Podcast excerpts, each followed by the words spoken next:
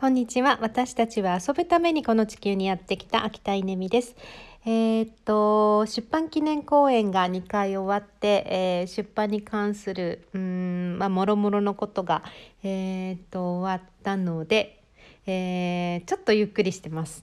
うんと1日1本映画を見たいなと思っていて、えっと昨日はですね「ボケますからよろしくお願いします」っていうですねドキュメンタリーを見たんですけどちょっとこの話をしてみたいと思います。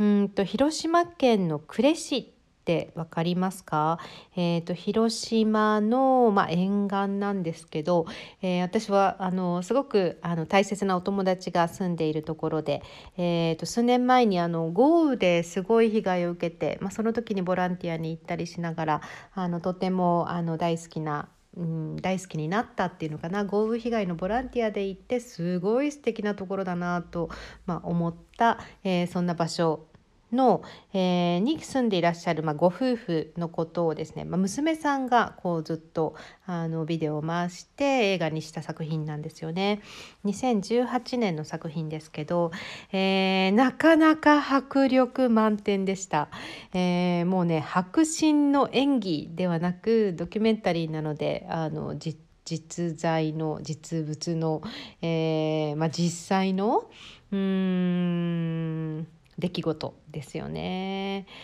お父さんはこう結構穏やかな方で、えー、とすごくあの頭もしっかりされているんだけどお母様がうんと少しこう認知症が入って、まあ、どんどんとこう進行していくプロセスが描かれてるんですけど、えーまあ、ちょっとねこうね、あのー、怒るうん、お母さんがこうね怒り怒るシーンなんか見てるとうちの母を思い出してですね きっと彼女もこんな具合になるんではないかと思ったりえー、私がこの年になった時に、えー、どうなるかっていうことを思ったりとか、まあ、こう本当に自分の家族とか自分自身とかにかか重ね合わせながらこう老いるとはどういうことか、まあ、夫婦とはどういうことか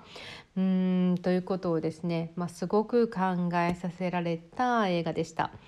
えー、でもまあでもというか一方ですね私は結構関心があったのはこの撮ってる彼女ですよね。えー、住友の直子さん住友って読むのかな？信じるに友達の友って書いて、えー、直子さんですけれども、えー、この方にですねあの早速あの Facebook メッセージを送ってみたら、えー、返事が返ってきて、えー、本当に面白い時代だなと思いますけれども共通の友達が何人かいて、えー、きっと会えば気が合うだろうなっていうのも分かるあの感じで、えー、した。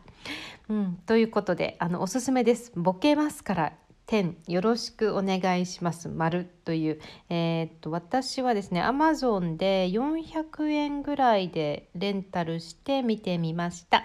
えー、気になる方は是非見てみてください